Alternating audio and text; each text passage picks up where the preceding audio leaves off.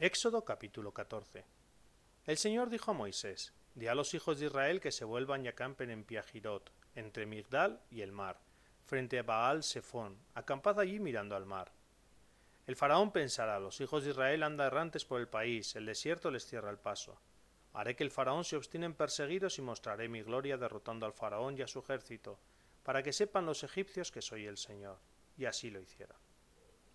Cuando comunicaron al rey de Egipto que el pueblo había escapado, el faraón y sus servidores cambiaron de parecer sobre el pueblo y se dijeron ¿Qué hemos hecho? Hemos dejado escapar a Israel de nuestro servicio. Hizo pues preparar un carro y tomó consigo sus tropas. Tomó seiscientos carros escogidos y los demás carros de Egipto con sus correspondientes oficiales. El Señor hizo que el faraón, rey de Egipto, se obstinase en perseguir a los hijos de Israel, mientras éstos salían triunfantes.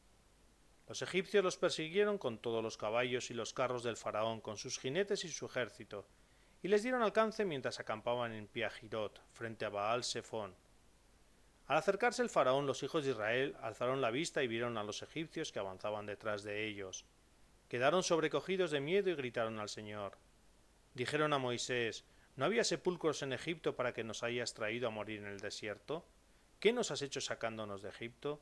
¿No te lo decíamos en Egipto? Déjanos en paz y serviremos a los egipcios, pues más nos vale servir a los egipcios que morir en el desierto. Moisés respondió al pueblo No temáis, estad firmes y veréis la victoria que el Señor os va a conceder hoy. Esos egipcios que estáis viendo hoy no los volveréis a ver jamás. El Señor peleará por vosotros, vosotros esperad tranquilos. El Señor dijo a Moisés ¿Por qué sigues clamando a mí? Ya a los hijos de Israel que se pongan en marcha, y tú, Alza tu callado, extiende tu mano sobre el mar y divídelo, para que los hijos de Israel pasen por en medio del mar, por lo seco.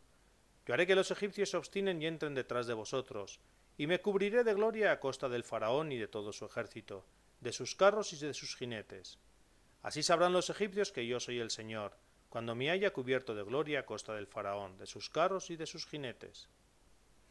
Se puso en marcha el ángel del Señor que iba al frente del ejército de Israel y pasó a retaguardia, también la columna de nube que iba delante de ellos se desplazó y se colocó detrás, poniéndose entre el campamento de los egipcios y el campamento de Israel. La nube era tenebrosa y transcurrió toda la noche sin que los ejércitos pudieran aproximarse el uno al otro. Moisés extendió su mano sobre el mar y el Señor hizo retirarse el mar con un fuerte viento del este que sopló toda la noche.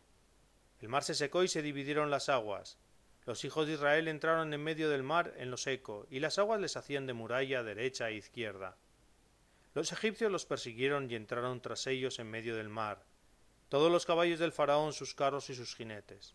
Era ya la vigilia matutina cuando el Señor miró desde la columna de fuego y humo hacia el ejército de los egipcios y sembró el pánico en el ejército egipcio. Trabó las ruedas de sus carros, haciéndolas avanzar pesadamente.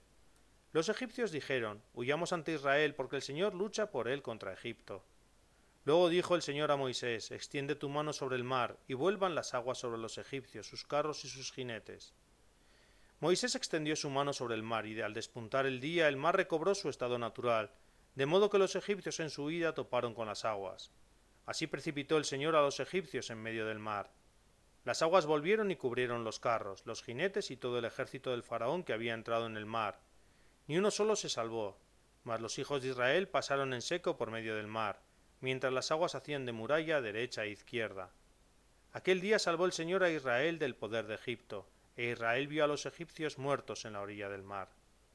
Vio pues Israel la mano potente que el Señor había desplegado contra los egipcios, y temió el pueblo al Señor, y creyó en el Señor y en Moisés su siervo.